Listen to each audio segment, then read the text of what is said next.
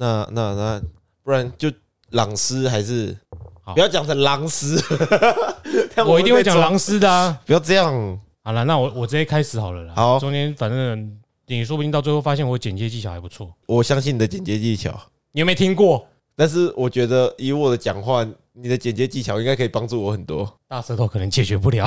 对不起，欢迎收听东邪西毒，陪你轻松。哎，没有，我们今天不聊书，我们要回归到之前 Eric 还在的时候，有一个小小的访问特辑，就是我们彼此之间访问都找了一些文组的乳蛇来讨论。那今天呢，看地理是文组还是？地理哦，地理在高中开始是被分在文组，对啊，对，但是在大学其实全台湾只有五个学校有地理系，嗯，只有台大跟文化有理组的部分。对，我的印象就是他好像没有那么纯文科。对，有人说他是文学院当中的理科。嗯，对，好，那没关系，就先这样子啦。然后总而言之，今天就是要访问这位狼师啊，那个你光朗你诗，好好好好，等一下我们请他自荐哈。那我们先开始吧，我是，哎，我要讲什么？等一下再请你自荐啊。不是，我要在这里我要讲我 This is Jeremy，那我我就是讲有我在另外一个节目才是用中文名称，哦，就是我跟这位老师其实是第一次见面，对，但我们在网络上已经有一些互动了。我们都是水手队的球迷，是希望水手可以再挣扎一下，能进一步算一步啦。现在是零比二落后给太空人。OK，反正水手迷现在应该不多吧？水手迷可能我们就是不含我们群主，大概全台湾加一加两百人吧。那那那肯定是没有什么会在意的，那就继续好了。那请你先自介一下啦。哦，我是朗师，因为我很喜欢铃木一朗，然后又是老师，所以在水手的水手迷的群组里面，大家都叫我朗师。朗师，朗师，大家都叫你朗师，你自称朗师。然后大家都很喜欢开玩笑。哎，对，好，那我是呃北台湾的一个地理老师，那我现在在一个私立的中学里面任教，目前主要教的是国中的部分。你已经从那个教真中毕业了吗？较真哦，其实也没有毕业，我们班有毕业只有一个人，哦。因为较真其实是考公立学校的。啊，对，对，但是近年其实录取率非常的低，录取率大概只有两百取一嗯。这样子，对，所以其实是非常困难的，而且国中跟高中的分界其实分野其实还蛮大的，嗯。就是如果你就是主要教国中的，高中开缺，你基本上就算考进复试，他也不会录取你。哦，对啊，如果是高中老师，你国中的考进去，他也会有比较刁难的一些问题来让你回答这样子。那各位还在准备交战，自己努力啦哦。因为我自己是历史系的啦，哦一定同班也有很就是呃，历史跟生物，就社会科好像最近都很惨，社会还有生物，生物好像三百取一之前，所以只要在那边一抛毕业文的，就是大家都恭喜他啦。恭喜他开始流浪不然，就是不是说每年什么一年一一约什么一年一签，对对，一年一签，而且还不是完整的一年，有时候八月底到七月初十个月而已。对，但是有时候暑假还会叫你来上班这样子。所以你还要你还没毕业，你还要继续努力，还是这这里就是一个稳定的那个目前因为已经结婚，所以为了可能因为家庭的稳定，然后这里其实也不差。啊老实说，他其实是不尤其是女学生，哎，不是那不不不不是女学生的问题，哦，哦是男学生的问哎题。好了，不是学生啦，其实就是以整个福利来讲，或者是整个养家，或者是上班的体制来讲，其实是可以接受的一个范围。因为哦其实考试每年的考季大概从三月开始是高中的，嗯，然后大概到五月的时候还会开始有国中的就有，所以其实对于考生，就是较真考生的征战期，其实大概是几乎是长达半年的。对，对，那甚至到了暑假，可能今年都还没有着落，所以要一直考到七月、八月，甚至开学前。对，对，所以呃，说毕业嘛，我不算有毕业，但是我找了另外一个案走上去，就是我往私立学校的方向走，这个样子。哦，山不转路转呐，对对对对，就是找到人生的另另一个方向，那也刚好这个是呃方向是还不错的，还可以接受的一个那个空间。所以听起来当老师真的不容易，现在的那个缺又很少。当老师哎，你自荐完了吗？哎自荐吗？哎呀，呃，都都可以都可以聊，其实就是哦这些都是。我想问你刚刚只介绍狼师被我插入之后，然后就歪到这里来了。其实我觉得我们继续聊，其实也可以，或者是我要再继续讲我支持水手啊，喜欢哪些，但是这个也是我们后面对所以因为水手服的关系，所以喜欢水哎、手。当然不是啊，伊朗啦，伊朗啦，对大家都是啦。对，啊，我不是，哎、你那你是从二十四号开始，二十四号那个哦，小葛我刚刚想到 Canon，对 对，小葛，我后来也想到不对，其实水手比较有名，二十四号是小葛，嗯，所以你是非常早就开始看球。我没有看，小时候没办法看呐，小时候都是觉得报纸上的报道很帅就喜欢，哦。然后就只是看战绩表就喜欢。哦，那时候水手还很强的那个时候，哦，对啊，你第一年来伊朗第一年来超强的啊，第一年来之后就没了。在某人那一年就开，好那个，哎，不多说其他的啦。所以你听起来就是当老师真的不容易，你为什么会想当老师？其实这个我一开始不是想当老师，我一直到大三快要结束的时候，我才决定要当老师。啊，对我一开始，我其实，在高中的时，其实我一直想要走棒球这条路，因为我很喜欢棒球。呃，我喜欢棒球是从零八年的这的，条路是指球员，还是指到球团工作，还是其实只要跟棒球有关就好对了，原本是想要到职棒去工作的。啊？对，那原本就是考高中的时候，其实去尝试过很多体育班，但是因为国中没有训练，其实真的跟人家有很长的一段差距，嗯而且人家看到我的成绩，就是因为平常就是在考试复习的成绩，就觉得其实好像也没有很适合到体育班这边嗯。来练习，呃来那个训练，所以到后来其实还是上了普通的高中，但是还是一直在呃棒球社里面运动，对运动，然后去比赛棒球。吃啊，对对对对，从高中开始啊，其实就一直打打到大学，还创立棒球社。嗯，对啊，那其实就是在高中的时候，中职那时候有办过第一届的记录的讲习。嗯，对，那那那时候我有去，我好像高一还高二的时高一的时候，对，高一的时候那时候办讲习，我就去学。我想说，既然可能打不进直棒，记录也是接触棒球的一种方式。嗯对，你可以在旁边看比赛，而且对于规则是要非常的了解，才有办法在记录上面做出正确的判断。嗯，对，那到大学其实哎、后来开始接触有裁判的讲习，那我也有去听，所以后来想说，哎、那我是不是可以到中职去担任裁判？虽然大家好像觉得中职裁判被大家泡得很惨，A 四好球带，变形虫，对，嗯，然后哎、这眼瞎了，那个都看不出来。大家不要眼瞎，因为现在大联盟裁判也是变形虫啊，哎是。哎，对，所以你有去看，哎，大联盟裁判养成其实大概也是要十五年以上，所以其实哎、裁判真的是不容易的一个，还要被球打，对，还要被球打，那甚至就是判了界内界外，对方有没有有意见，但其实你说了，他们也不愿意听。一般的比赛也没有重播，对，以前印象比较深刻啦，之前担任裁判业余的裁判啦，因为我们打社区的比赛，所以裁判都是从前后队去做挑选，就是前一场呃的比赛，那我们后面的队伍就去帮他站裁判这样子。嗯。对，那有一场抓了一个投手被我抓了六六七个包谷吧，哎，对。你，讲一下包谷是什么，听的人不知道，投手犯规，哎，对，就是他投球投的很棒，但是他好像还没有学到投手的一些通动作的规则。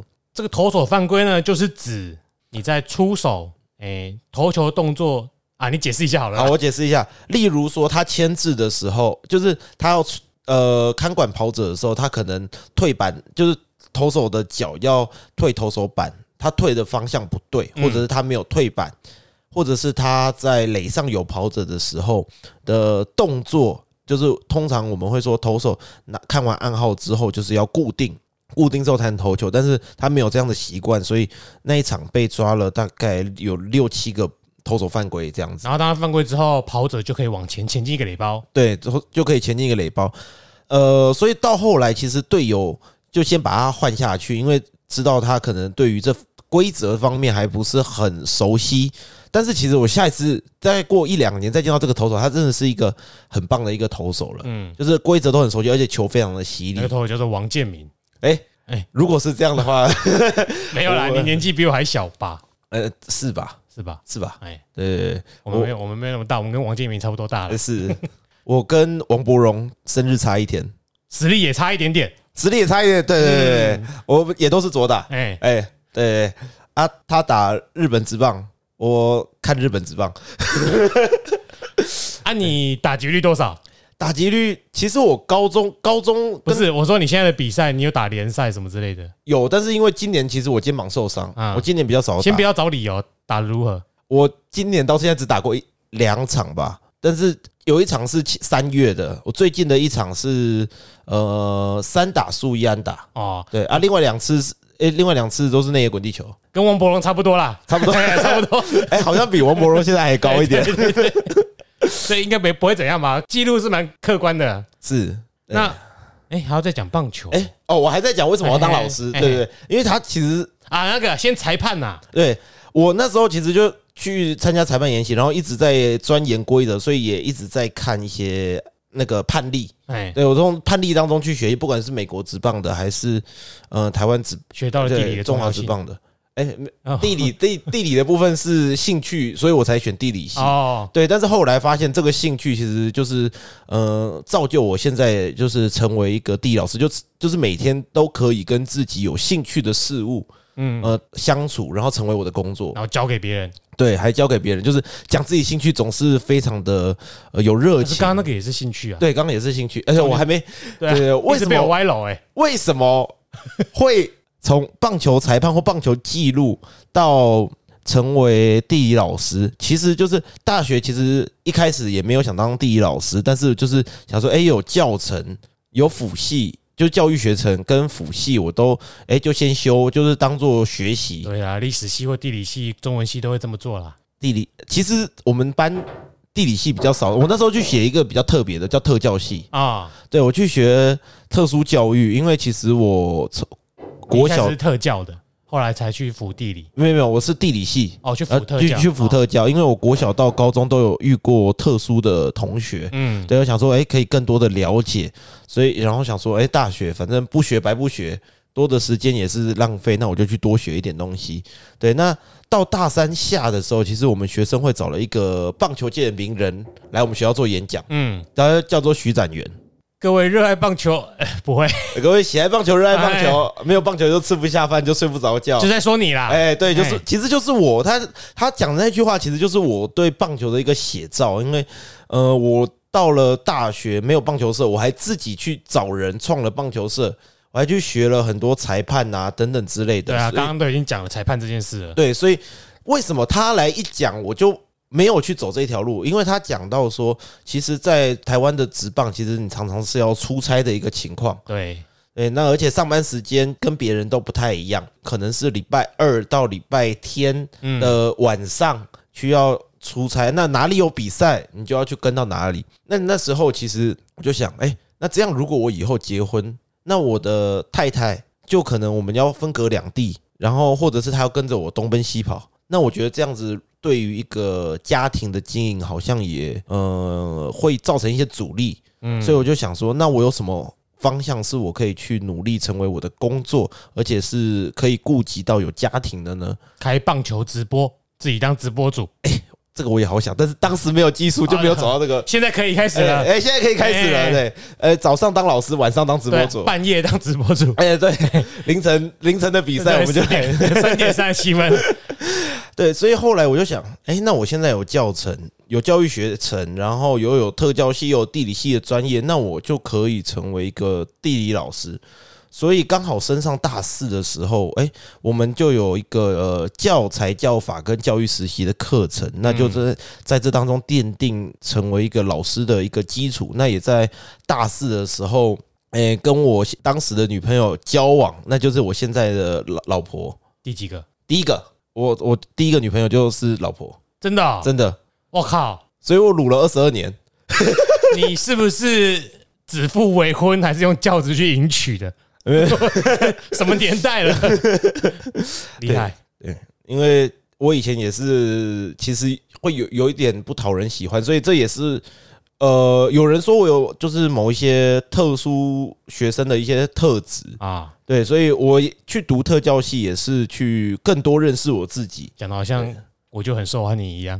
没有没有，就是对啊，没有啊，不 哎呦，我怎么感觉好像是来拆台的一样？没有啊，讲的很好啊，继续。对，所以当时就去把教育学分读完，而且我还把特殊教育的教程去把它读完，嗯，拿到了地理跟特殊教育的教师证，然后就去进入了教育现场这个样子。特殊教育就是对象就是一些可能就学习障碍，或者是类似雅斯伯格那种的吗？特殊教育其实有两个部分，其实就是跟常人不一样的，我们都可以叫特殊教育。所以对啊，还有一种就是肢体上，比如聋哑之类的。就是呃，它有一个极端是资优，嗯，对，资优是特殊教育的部分，哦然后另外一个部分是就是刚刚那个资优还需要教吗？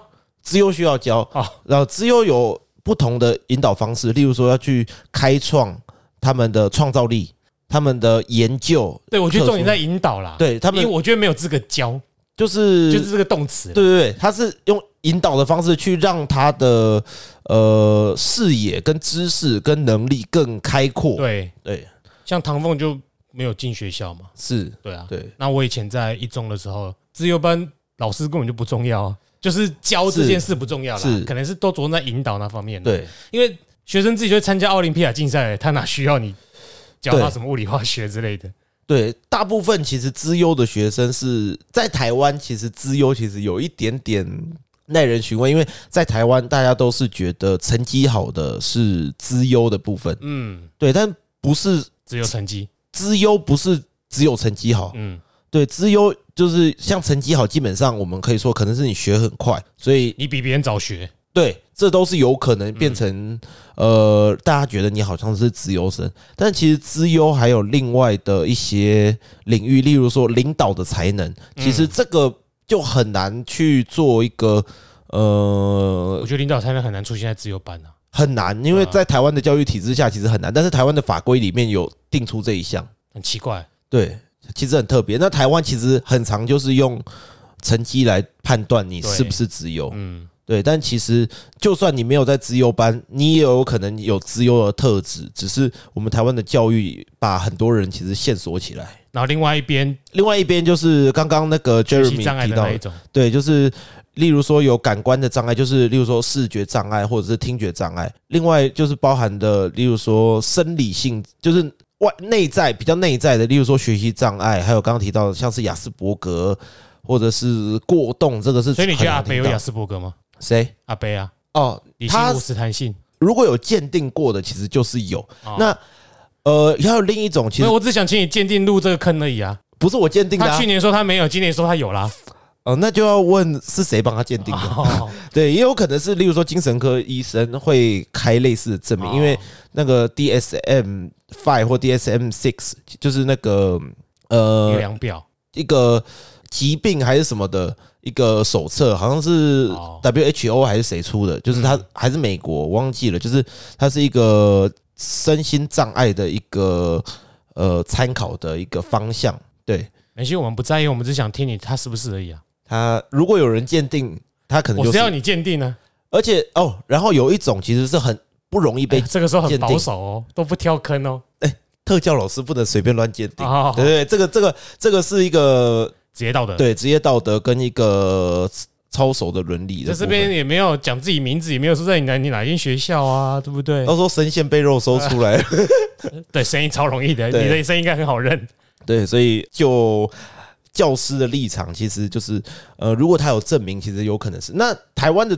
我刚刚讲了哦，其实还有一种就是他两边都有的，啊，就是他可能有身心障碍，就是他又是自由，他又是资优，有可能，例如，而且很容易呃忽略，例如说呃雅斯伯格或自闭症，他有些是比较偏呃资优高功能的，嗯，那这个就是两边的证他都可以拿，他可以拿资优的资优的身份，他也可以拿特殊教育，他也可以拿身心障碍的一个身份。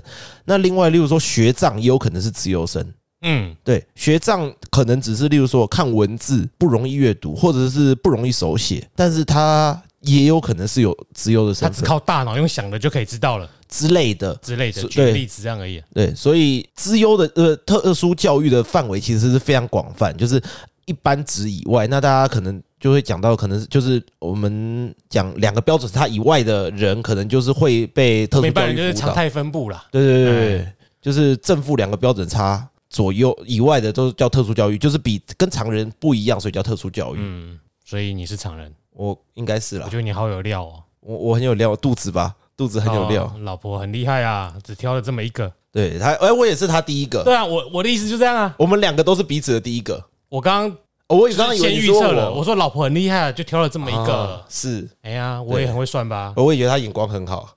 对啦，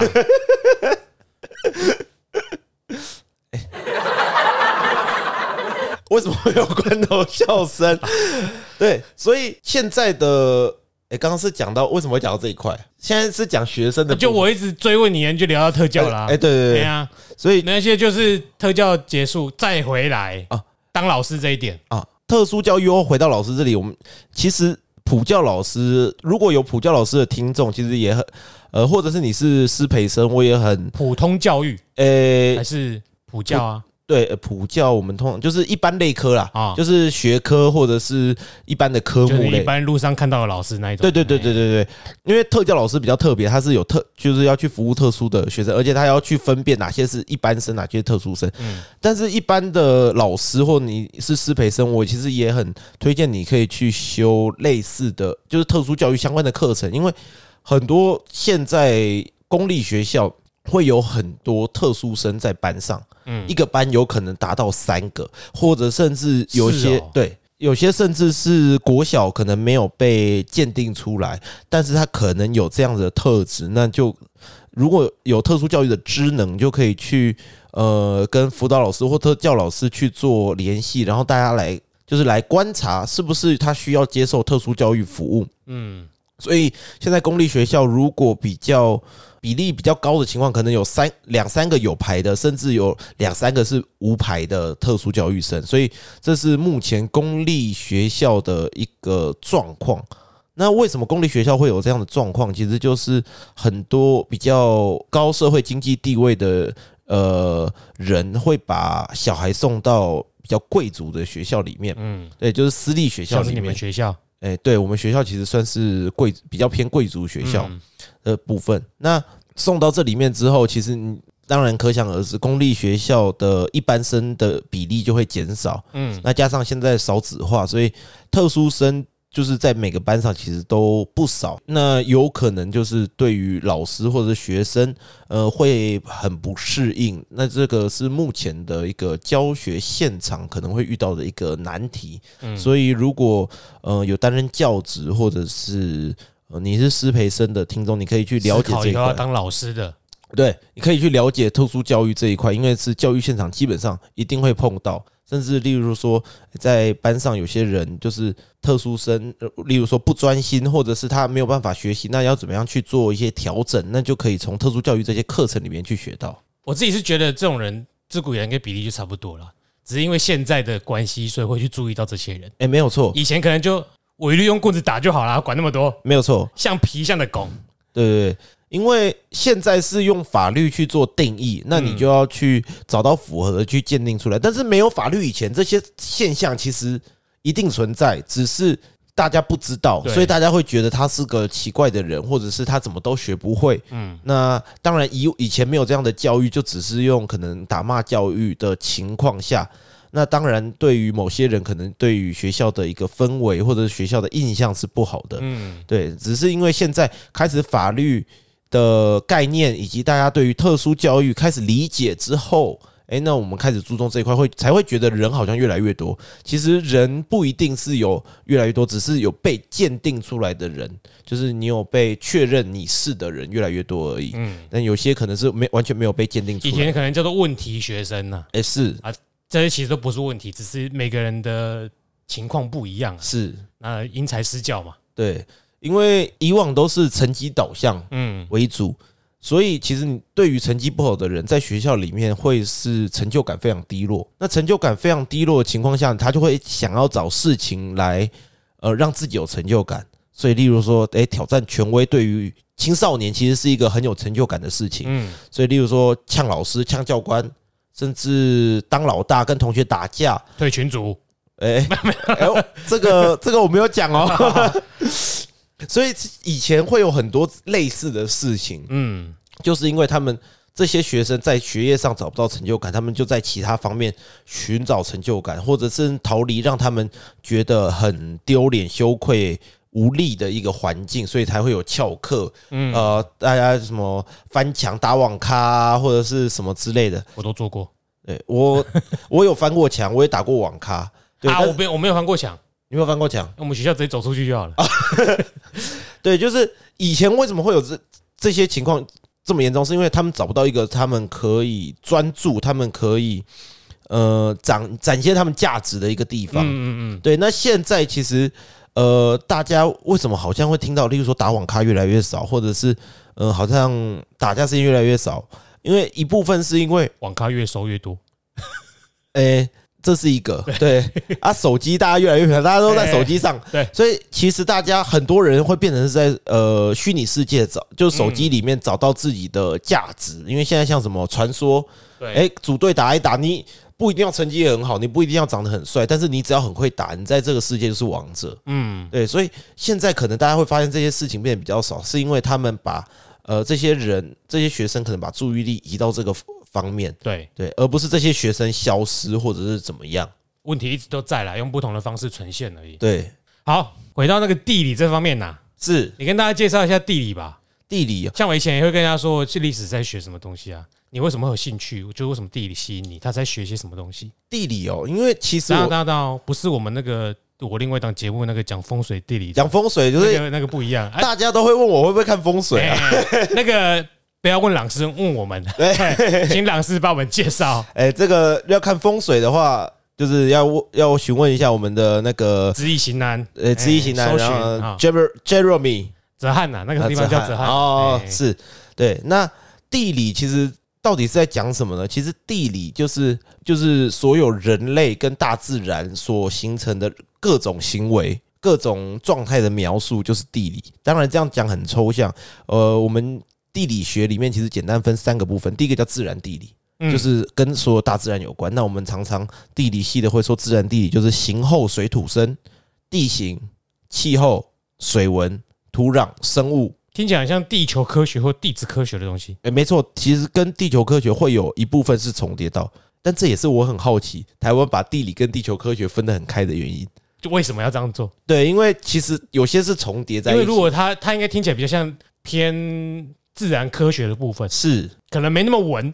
是对，而且这个部分其实是很多学生最难以理解的部分，因为大家都会觉得它是文科背起来就好，但是这个方面需要有很多的大自然通则去做理解，才有办法去学习到。所以这也就是大家在学地理最难去呃熟读的一个地方。嗯，没关系啊，有时候不是你们的问题啊，对对对是在那个制度对严格以来就出现了问题。对对对，所以其实像哦，讲到这一块，像中国的地理其实是包含了天文学。啊，对中国地理其实有包含天文，但是台湾把它拆开来变成地球科学和地理的领域。嗯，对，但其实我对就是对于自然的部分最有兴趣，因为从小其实常常有出去玩，然后也很喜欢坐车看风景啊、看地形啊，哦，或者是看云啊这些东欸你也。很适合学风水，我讲真的，真的，真的，我很适合学风水。很你很适合去外面寻龙点穴，看那个山脉怎么跑。讲真的，我们会看山脉怎么跑，但是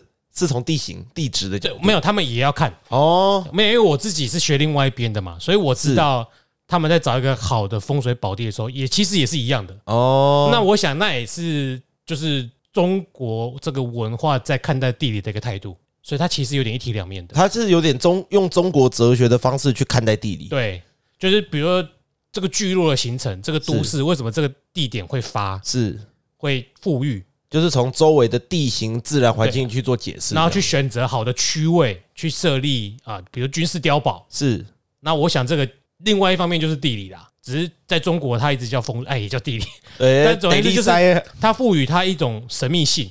那可能掌管这个科学或这个知识的人是比较类似幕僚或者是知识分子，是所以一般人好搞得好像没那么懂。对，所以这是有可能，因为像天文学，其实在讲到中国天文的时候，会讲到天机不可泄露。对，就是以往会看天文、会辨识星象的人，大概只有宫廷里面的一些人是可以去学习相关的知识。擎天剑那一种的。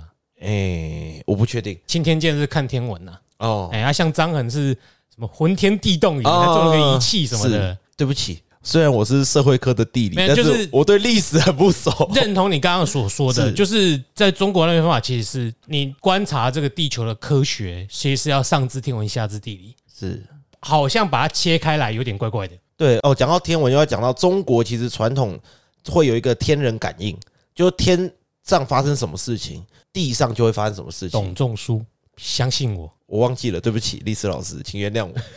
这就是分太开的缺点。对 对，所以呃，以往就是地中国的皇帝会觉得天上发生什么事情，所以他们就地上就会发生什么事情，所以他们需要去设立专门的部门去。呃，专门的人员去学习天文相关的知识，来让皇帝知道会有什么样的事情发生。但是也因为这样子的知识被垄断，所以其实在中国会有很多历世历代以来，很多要篡位就会从这个就会从这一部分的知识来做那个切入。例如说，呃，有一个叫翟方进还是什么的那一个宰相，嗯，对，那对不起，我忘记朝代了，我真的是历史非常不好的一个地方。我要听你叙述完，我才可能大概会知道。就是那个时候，关心相就是有人想篡位，所以跟关心相的人说去跟皇帝报告，现在有那个荧惑守心，荧惑就我是知道，火星，嗯。就是红色的，因为红色其实在以往中国其实是相对不吉利的一个嗯。颜色，所以当火星走一方面也很吉利啊。啊，对，在在 在新年的时候就是大好或大坏，对对对，对，那在天上出现红色，其实对于传以往的血光啊，对以往的人的认知其实是相对不吉利，所以荧惑守心就是当火火星走到我们现在天蝎座的星宿二的时候，其实就是一个非常不吉利的一个象征。嗯那所以这个时候。时候就是需要杀掉宰相来消灭这样的一个那个凶恶的呃那个一个征兆，所以有一个很有贤能的宰相，就是大家都视他是眼中钉，就是反派视他为眼中钉，所以把他利用这个荧惑守心的一个个谎言而把他就让皇帝把他处死。但宰相就是那个翟方进啊，啊，对，翟方进，嗯。对对对对，翟方进，所以他就所以后来这个朝代就灭掉了。在西汉的时候啊西汉西汉啊成帝，谢谢，我王莽诶创汉的其中一个理由。是。对，谢谢历史系帮我补充，我嗯。太太少去复习这些历史的部分。没关系，对，那彼此彼此互补一下啦。是感谢天文学后来回去推那一年没有发生荧惑守心，哦，所以才哎啊，皇帝看不懂啦哦，。对，皇帝看不懂，就是因为那些看星象的把知识垄断。那这也就是可以讨论为什么中国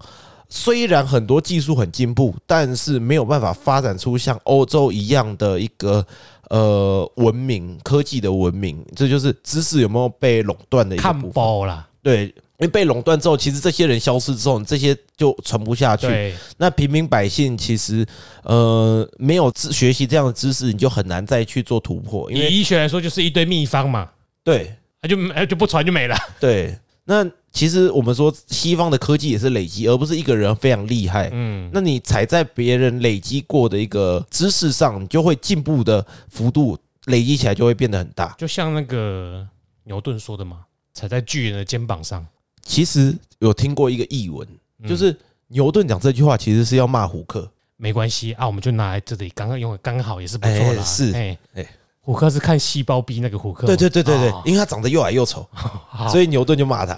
但他就说他是侏儒就好了嘛。哎那可能是好了，用第二个对我还记得，好，谢谢拉回来刚刚是第一个，你刚刚说地理学分三种，啊，自然地理。哎，哎，我们刚刚自然地理就延伸了这么多。对，对，第二个人文地理就是人，我们地理系会讲人经交聚症，就是人口、经济、交通、聚落、政治。刚才你讲人精，我想到是别的精啊，好，还好还好，想到狼师要来了，呃，我怎么我都想不到，我不知道好，跟跟人有关系，对，就是人类生活当中会有遇到的一些东西，就是跟人类的文化其实是有很大的相关，嗯，就是包含着生老病死啊、呃经济发展啊、交通怎么样去遍布这个地方，以及聚落的形成，还有我们说，哎，政治，其实这个其实就是我们说人类的一个文化。嗯对，那这个是第二个部分，人文地理的部分。嗯，那第三个其实比较偏向研究地理的方法，例如说地图。哎，哎，地图其实就是一个研究一个地方的方法。那台湾最早有测量的地图是台湾在日治时期的台湾宝图。嗯，对，距今大概一百年前，就是台湾第一个有经过仔细测量而绘制出来的地图。因为以往中国的地图其实都是比较偏向山水画的形式，对，所以它的绝对位置或者它你没办法测量它的精准度，但是它的重点是它的相对位置是正确的。呃，以往中国地图会有这样的概念，而且中国地图画起来会很奇怪，因为它没有立体的概念，所以它会，例如说山，你从每不同的面看，它的山峰会朝向不同的方向。横看成岭侧成峰嘛。是对，所以中国地图传统，你就会觉得它是像一个水墨画一样。嗯，但是仔细测量的地图就是日治时期的台湾宝图，那一直就是到现在台湾其实都有各种地图。当然，你如果在高中你有印象，你会听到，例如说可能有 GPS，这其实在我们生活当中是一个非常常用的一个科技，嗯就是地就是卫星全球卫星定位系统。那另外还有 GIS，哎、可能在有学过高中地理的，可能就会有对于这个词是有印象，它叫做地理资讯系统。它其实就是把所有的很多地理资料结合起来，你可以画地图，你可以去模拟，例如说淹水，呃，下多少雨可能会淹淹水的范围是什么，就是要用 GIS 这个系统，呃，或你说这个技术去做，它其实有很多城市是可以做。这个太难了，对对，这个在，然后再来，其实大家有兴，趣自己去弄，可以吗？诶、它入门门槛很高，哦，它因为它资料的资料的格式跟我们平常熟悉的格式其实是很很不一样的。好，那不重要，大家自己去 Google，Google 对得到吧？Google 得哦到，对哦那好，Google 得到，所以大家可以从那个学，或者是可以拿高一地理课本，高一地理课本都会简单介绍 GIS。坦白讲，大概之后你会记得，那个一定是选择题嘛，对，啊，出完就没了。好吧，你也知道，就像台湾教育部就这样，我们那个年代了，现在我不知道，后面再问你。好，继续地理，第再来就是例如说 RS，就是我 GIS、GPS 跟 RS，就是呃我们常地理常说的三 S，这个是遥感，就是从卫星或者是航空的测量去做一个地地区的资料判读。嗯。比如说卫星影像，这是我们最常见卫星云图啊，或者是你说航空照片图，嗯，对，这个是我们常见的，就是都是属于例如说地图的领域。当然，例如说还有地理思想，就是诶每个地理学者提出来的一个看法，例如说他对于呃人口、对于聚落，或者是整个大概念，他有什么样的思考的脉络？那这个就是比较呃哲学的一个层次。哎，我想一个，你看是不是？就是那个什么人口以等比级数增加，但是粮食以等差级数增加，所以到最后就会产生问题。哦这个算吗？对，这是那个我忘记谁的，对不起，我觉得想不起来。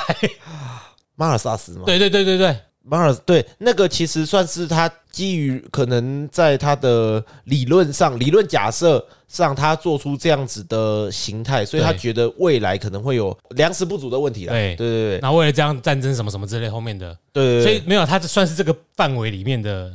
你说地理思想嘛，对对对，对，它会是一个我们讲讲到人口跟粮食的时候，它会是一个我们会讲到的一个标的。嗯，对，因为就是提出有这样的观念，因为想说既然有地理思想了，你们举个例子来听一下什么对是应该算是啊，对，应该算是啊，。不然就是风水家啦。哎，风水家这 反而是比较不熟的部分。啊，没关系，那有时候说明我们机会干嘛？今天你发现你话还蛮多的啊，以后可以再继续讲啊。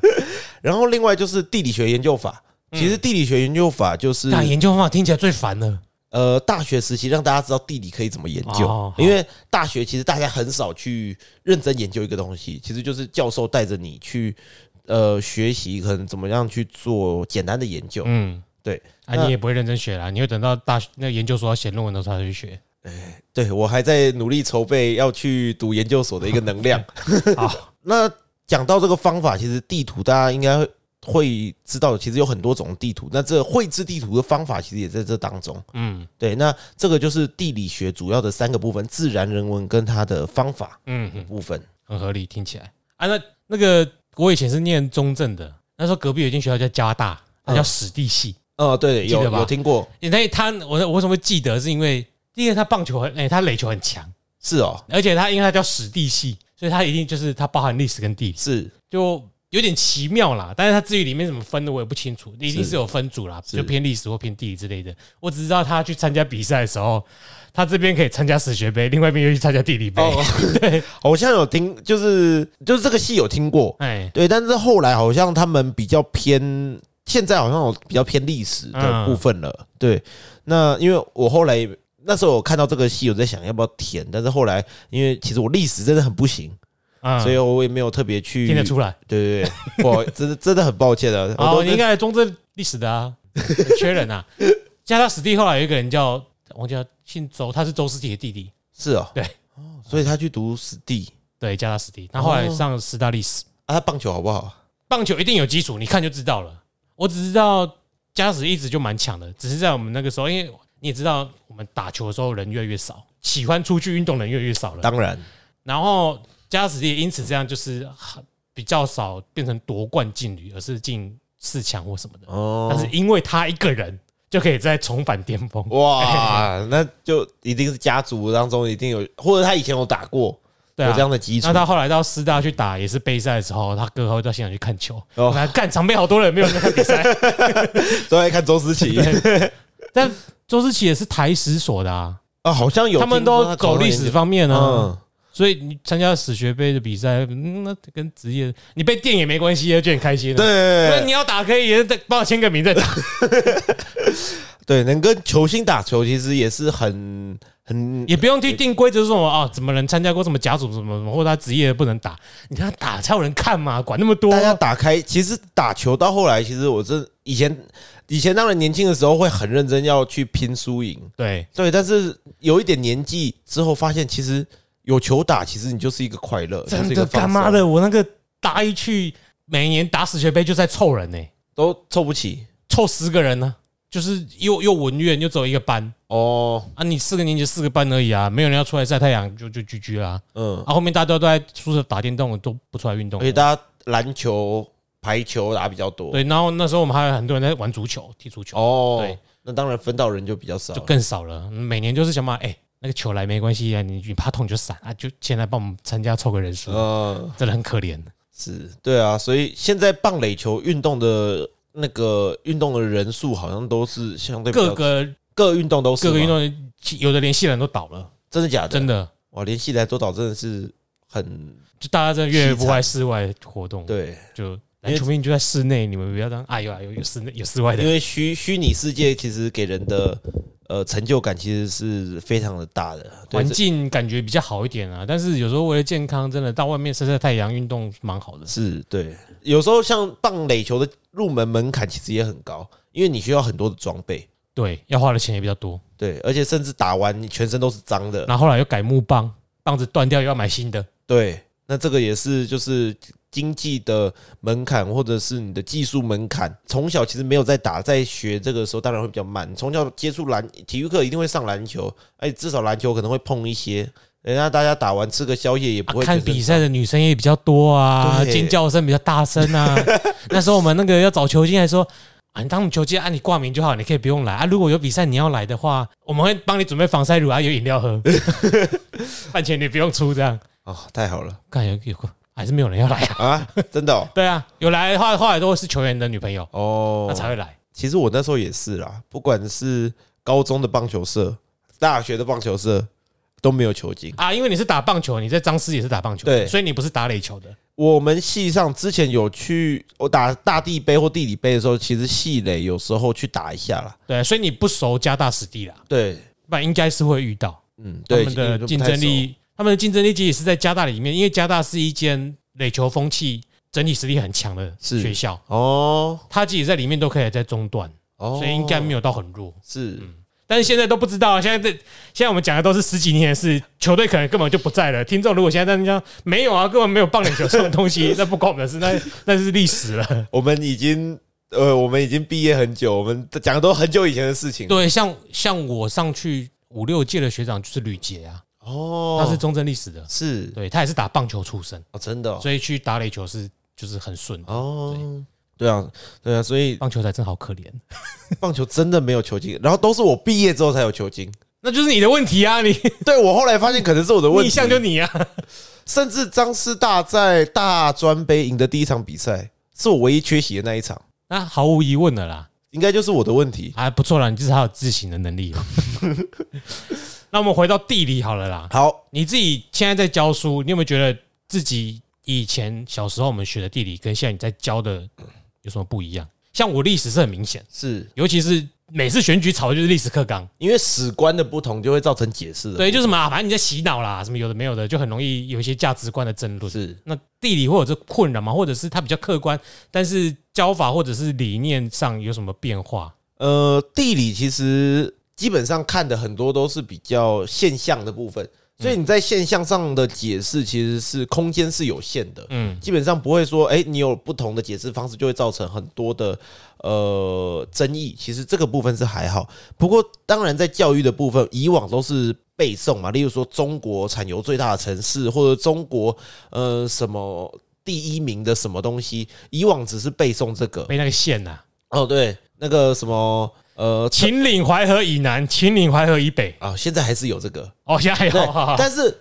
以往考题是直接就是背诵，例如说就问一个问题：中国什么？例如说，呃，经济最发达的城市，或者是中国呃产油最多的城市是哪里？我们那个时候地图第一面是三十五个省，翻过去才是二十二个省，二十二个省就是现在的啦，县市的部分。就是中华人民共和国中国地图，它哦是写二十二省五自治区，哦，第一面是中华民国地图哦。是三十五个省，是。哦，那这个就是当然就跟政治的解释角度会有差别。对，那地理其实现在教学其实比较像是呃概念的询问。啊，关，例如说我们很强调关联性。嗯因果关系，其实这个是考试的部分会出现的一个变化。嗯，对，那不是只是单纯背诵，例如说背台湾人口最多的县市，因为就我刚刚刚讲那些啦，对不对？对，所以因为这些资讯都是第一个是可能会变动的，第二个是你 Google 就可以找到的。没错，所以，我们地理现在考题的部分其实很强调关联性。对，例如说地球倾斜，诶，会跟什么最相关？嗯，呃，会跟哪个现象最相关？就是讲到因果啊，或者是等等之类的。所以这是考题的部分啦。对，那现在其实地理的部分加入了比较多台湾，也是有加一些台湾本地的因素，例如说我们呃会开始来探究地名的起源。嗯，就是让大家对于整个台湾的地理乡土的认知，甚至是达到认同的认同的成分，其实可以更高。就是让你对于这个地方的地名是怎么来的，其实是更加的了解。对，那因为像我从小住的地方，我就会去呃认识，诶，为什么以前是这个名字？那有什么样的？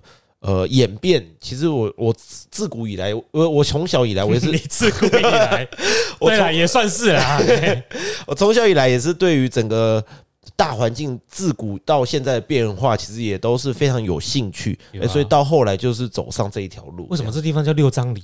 为什么那地方叫九张里？哎、对差三张有差那么多吗？对哎，就是有这样子，就是什么景美啊，，对，然后什么北投啊、嗯这些东西，其实地名的演变以，前也有啦，可是以前是在教对岸的。哎、对，其实以前以前的比较多，但是偷偷讲哦，那个我学到的地理都已经是讲台湾讲比较多的哦，啊，所以呃，可以听得出来跟主持人。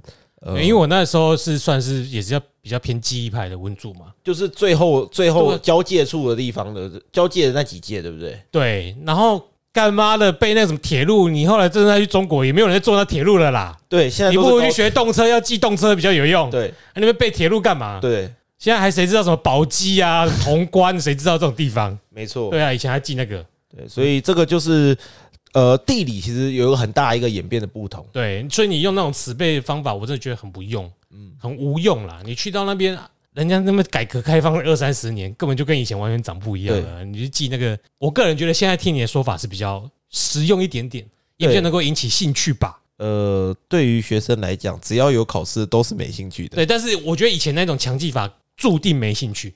对，因为你只是在做片段的记忆，你没有去更多的认识它，甚至你没有办法把自己的情怀投入到那个当中。嗯，这个其实也是就是台湾教育一直在进步的一个地方，因为这个不是只有地理，其实各科其实也都是往这个这样的方向去走。只是地理，因为以往大家都会觉得是。备科文科就因为是有这样的概念，但是现在反而是我们要理解它的原因，它会造成什么样的结果？这个结果对于人类的活动会有什么样的影响？嗯，诶，会有这样子的关联。那也就是让大家觉得，诶，现在地理好像没那么好读，就是你要把这个通则了解清楚。知道它的影响，它的成因，你才有办法去更多的去深入去熟读。可是这样贯通了之后，反倒觉得其他枝微末节就不是那么重要了。对，所以比较好。现在细节的部分其实少讲很多，很好啊。对，哦，我的我学的那些今天都变成冷知识了。哎，对我刚刚也我刚那些我也没听过，可见的你没有自古，我才是自古。那轮到我那个跟你今天。访刚的最后一个题目了，是你在现在在教学的现场，你有遇到什么你觉得特别有印象的，会让你后悔不想再教书了，或者会让你觉得很有成就感，要继续下去？是是水水手服吗？哎，当然不是啊，是西上袜吗？哎，没有哦，我有截图哦。现在的女学生怎么了？我我不知道。现在的男学生跟女学生都很用功啊，很棒，尤其是私立的。诶，因为刚刚有讲到，其实，在现台湾现在教育的，其实这跟课纲的改变也是有关系。我们先讲从家庭背景的社经地位其实比较高的，其实他们会想让有资源让学生受，让他们小孩受更好的教育，这是很现实的啦。对，那这个就会导致有学校需要提供这样的服务，嗯，所以其实呃，他们有这样的资源，那你加更加。加更多的资源给他们的时候，其实就很容易变成一种阶级复制。这个就会造成台湾，例如说，哎，有钱的人他的小孩，哎，还是很有钱，或者是高官的呃小孩，哎，还是可以达到有比较好的一个工作机会或社会地位。对，那这个是从社会经济地位的角度来做解释的。那克刚的角度来做解释的部分，其实是因为像一零八克刚，其实把很多的基本结束其实有做删减，嗯。对，那像社会科是历史、地理、公民，在国中的部分就变成地理社会科就是三节。那三节你分历史、地理、公民，其实就是一科一节。对，那对于其实学生的学习，其实是是有会有困难的，因为一个礼拜一次，而且其实这些概念，他们现在反而有些基本概念又更少。像我有遇过一个学生。就是哎，他不知道蜥蜴是几只脚，嘿，对，就是很多生活概念其实可能缺乏的情况下，要学这些基本知识，来乡下住一晚就知道了。没错，外面很多了。哎，没错，其实我这也是，就是我其实鼓励大家去接触大自然，嗯，是或者是出去走走，去更多地方看看。你看你们那边 Hello Day 就可以了啊。哦，对了，哎呀，对，当然，呃，我不知道。有些学生算了，那个有些家有些家庭可能出出去玩是指出国玩啊，对，所以最好是国外没蟑螂，哎，真的冷一点的地方没有 蟋蟀、昆虫还是有啦。对，可是他们就是你会知道，这种社社会经济地位的人会去的地方，可能只会让他们见到某个世界的面相，可以理解啦。对，所以呃，现在小小孩可能对于台湾的现世概念也。位置也不是很理解，特别不熟的地方，因为以前就不理解了，以前就没有，以前就不理解了。以前我班上有个女同学从台北来的，问我们说：“哎，我现在要买火车去回中正，我要买南下还是北上？”但是当当时其他同学是都 OK 的吗？其他县是 OK 啦，哦，就是他可能比较没有出过都市以外的，或者是出去的时候他不需要自己买票或自己去，对，所以他没有遇过这种情况。对，这这个就是就是类似这种。社会经济地位造成的一个呃，反而有些有些会限缩到你接收到这个世界的一个资讯啦。嗯，对，那就是像县市，特别是中部，嗯，呃，苗栗、彰化、云林这些，其实对于学生来讲是比较不熟悉的，因为他们可能平常只会台北、高雄，会去的地方可能只有这些。交通方便的地方。交通方便或者是大都市嗯，的一个地方，所以我们在教学生的时候，我们需要有很多的看起来很像是日常的知识，但是我们需要在教他，这个是我们就是在剩下一节课的时候，其实会遇到的一个困难的挫折，对，因为就是会觉得，哎、怎么好像怎样？对，就是还我还要花时间讲，那原本课本上要讲的知识，我们就要再更压缩或者更花更多时间去讲解。可是这也没办法啦，不代表他们说他们懂的东西太少，而是他们把更多的精力去花在别的地方。是，对。例如说，就是可能大家很显著看到的英文，嗯。可，能他们把很多精力花在英文，所以也许他跟外国人是可以侃侃而谈，对，对，但是他对于台湾的县市没有概念，对，那这个当然就是我们不是说这样子不好，而是在我的角度看到的学生会有这样子的一个状况，也有可能是他们有更多的科技产品运用比我们熟悉啦。对，像我们就坦白讲，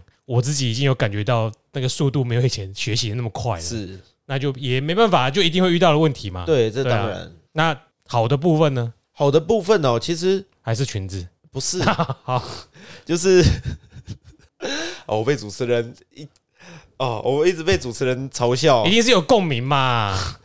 其实就是呃，好的部分其实是只要你其实是是很用心的对待他们，嗯，他其实他们其实是可以感受得到，因为他们是人，他们不是机器。那在教授知识的过程当中，其实也是要告诉他们怎么样去做人。对他们的用心，其实可能一开始觉得，哎、地这个地老师很机车，要求很多东西，或者是呃，好像很多知识要背起来，或者是很多像我刚刚讲到那个现实的部分，嗯对。但是这样的用心，其实用心在他们身上，他们感受到之后，其实得到的回馈，例如说教师节的卡片，他就会讲到，哎、上课的时候，呃，有什么样的气氛？例如说，其实我很喜欢讲冷笑话，对，虽然或者是你也只能讲冷笑话。有可能只会讲冷笑话，哦因为但是其实，呃，厦门在这边有个小太阳啊，他就是喜剧演员啊，他讲到笑话一定是冷笑话。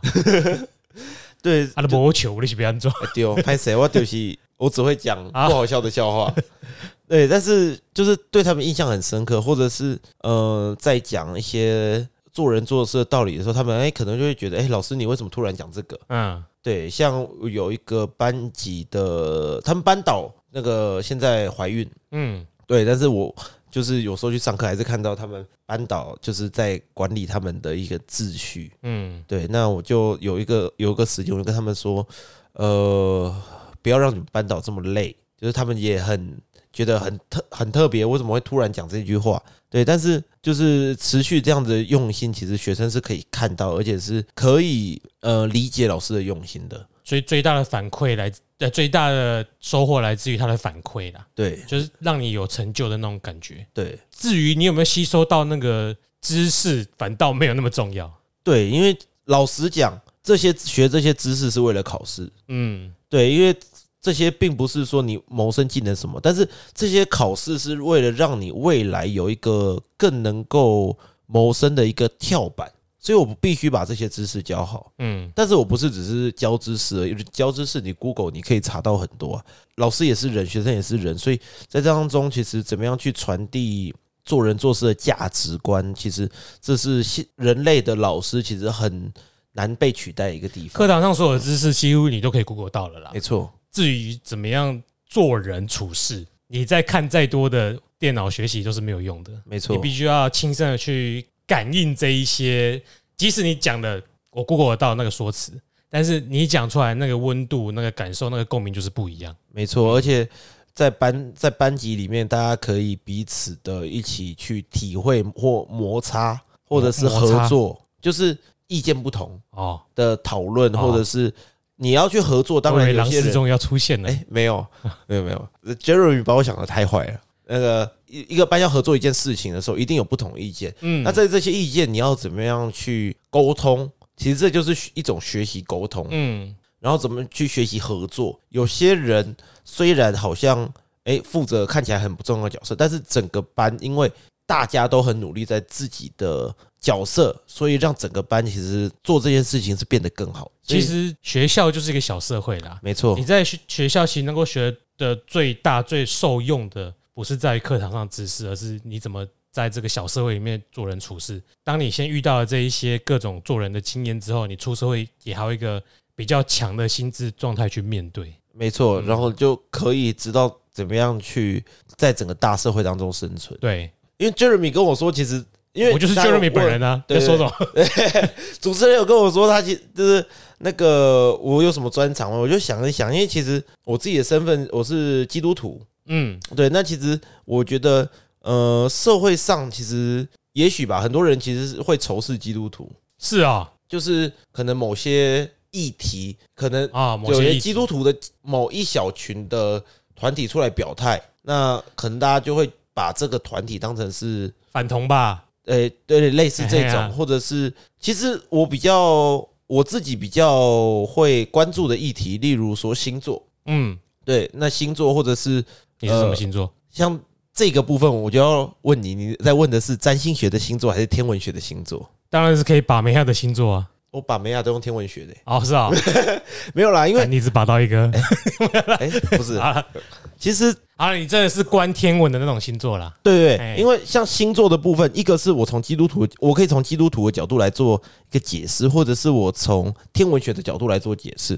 因为我同时就是横跨这两个领域，所以在这个方面我比较有有有这样子的关注的一个想法。嗯，因为我们现在大家常常讲到的十二星座，就是你出生的星座，其实是大概两千多年前以中东那一带跟巴比伦文明嗯，开始做节日的，就是时节的一个观测的时候，他们所需要用到的一个观测时节的一个呃方式。嗯对，那其实就是他们当时找了这十二个星座来做代表。嗯那在因为大家那时候在地球上，虽然当时的人不知道地球绕着太阳转，但是他们可以去观测太阳它会移动的位置大概是到哪一个星座，嗯。所以他们就从这样的方式来去把这十二星座的时间可能分就这样子记录的下来。但到了后来，可能就开始出现，例如说占星、占卜啊、占星术等等之类的，那就会把这个跟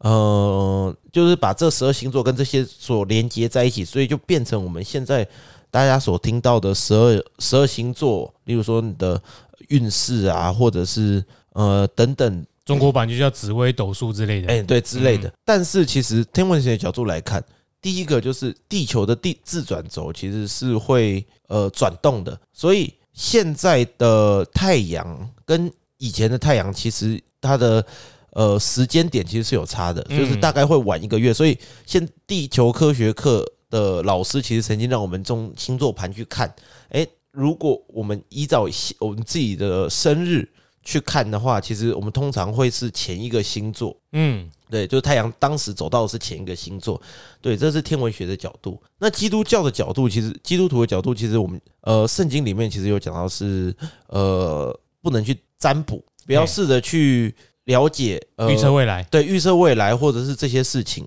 因为呃这些事情可能有一有时候会是我正在解释，对不起，我有点词穷。总结来说，就是不要去做类似占卜啊，嗯，呃卜卦的事情。所以其实对对不起啊，呃，我我抱歉，我我是从我基督徒的角度开来讲玩笑的啦。对对对哎，所以对于星座这一块，其实我自己会有点龟毛，就是你问我什么星座，我就会问你，你问的是天文学的星座还是占星术的星座？因为我会把呃，因为我的基督徒的身份加上我学天文的一个身份，所以我会把这个部分其实看得很清楚，嗯，分得很开的。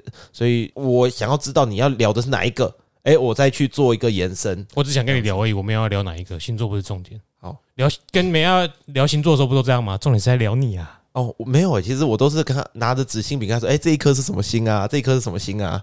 没，重点是要撩你啊。然后这个是织女啊，然后那边是银河啊，哦所以他们会这样子。所以我们一年见一次面喽。对我通常是哦，所以看星星，我是用这种方哦，式。所以你就是说，因为你是个基督徒，所以你都着重在看天文学的星座，所以你不会去觉得占星术有什么，就是你你现在在讲的这个主题的意思是这样子。对我我就是刚刚就是因为那个 Jeremy 有问我星我的星座是什么，所以啊我就从这个来做一个延伸。啊，对，那像是学天文的人，其实也都会去讲说，其实这些星座其实他们的距离跟地球是完全不一样的，就每一颗之间其实是没有关联的。嗯，对，所以呃，有些天文学的天文学者或者天文学工作者，他们会觉得，哎，这个其实跟地上我们的天文其实是没有关联的。嗯，对，那当然我也有听过有人说这是一种统计学，不过呃，就我的角度来讲，其实我会觉得这比较像是一种心理暗示。嗯因为有一些的话语可能是比较暧昧，就是不明确。不管对不对，你都会觉得中了。对，就是你其实放在哪一个星座上都会中。对，所以呃，这个有点像是这个叫巴纳姆效应。嗯，那还有加上可能你的自我暗示哦，什么星座的人个性就应该怎么样，所以你就会变得更像。你自己会去像那个特质，没错而不是你本来就是那个特质。对，所以有些人说，哎、我因为是什么星座而所以我这样子。哦，当然，这个就是从比较呃心理学的层面来做一个解释的部分，我个人很单纯啊，好的就算我的，不好的就不是我的。这是一个好方法。我只想说，因为你提到基础跟谈天文哦，原来你要谈的是就是我我觉得可以延伸，就是因为刚刚的延伸出对来这里。那那 Jeremy 这边有有没有比较想要了解到，就是从基督徒的角度，有没有什么部分是比较想要了解？因为你前面提到的是社会上对于基督徒的一些意见啊，对但我觉得就我而言，如果我要批评基督徒，我必须先了解一下，哎，基督徒的群众什么？什么又是基督教？哦，我要骂人要有所本，所以我现在讲完之后，你就可以有东西没有，我没有，我没有，我没有骂你，我我是要帮你平反，就是说，全世界这么大的宗教，人那么多，你不可能说伊斯兰都是恐怖分子吧？是当然。那我们的节目前面也花了好几集在讲伊斯兰文化，是。你会发现第一本书就是《爱与和平的先知》，就是穆罕默德。你先去了解人家的教义，或了解这个文化，或者是这个宗教的起源，你再去批评这之中间只有哪些思考的，更不用说所有的教派，哎，所有的宗教下面大的宗教下面都有许多教派，每个教派就是因为对于教义或者是对于先知的认识有所不同的解读，所以他有他自己的教派。是那你不同意你我对我来说，我骂人要很精准。哦，是对不对？比如说长老教会跟灵粮堂就差很多，是美国的福音教派跟欧洲的天主教派又差很多。是我我这样讲已经可能你是基督教，你就觉得啊，那个一开始支脉不是这样分的，你说你已经有意见了。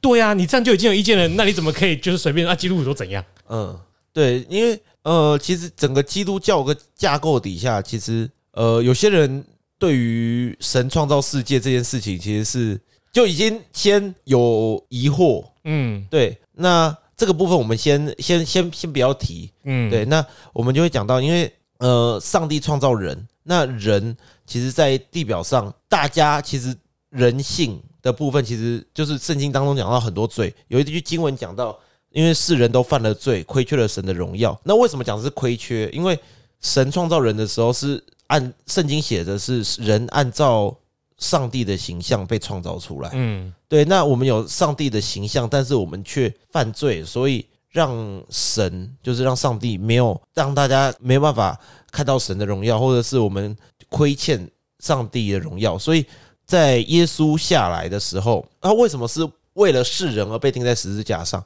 这就要讲到一个旧约的概念，叫做献祭。旧约的概念是你只要犯了罪，你就要献上一只动物。让它杀死，然后以那个赎你的罪。嗯那因为旧约是献动物，那呃，当时其实耶稣耶稣就成为那个被献祭的，嗯，但是因为他有双重身份，他是人也是神，所以他被那个献祭的时候，他献上这样子的赎罪祭，我们叫赎罪祭，就是把世人的罪都抹去，就是有点像全部都删除的感嗯。感觉。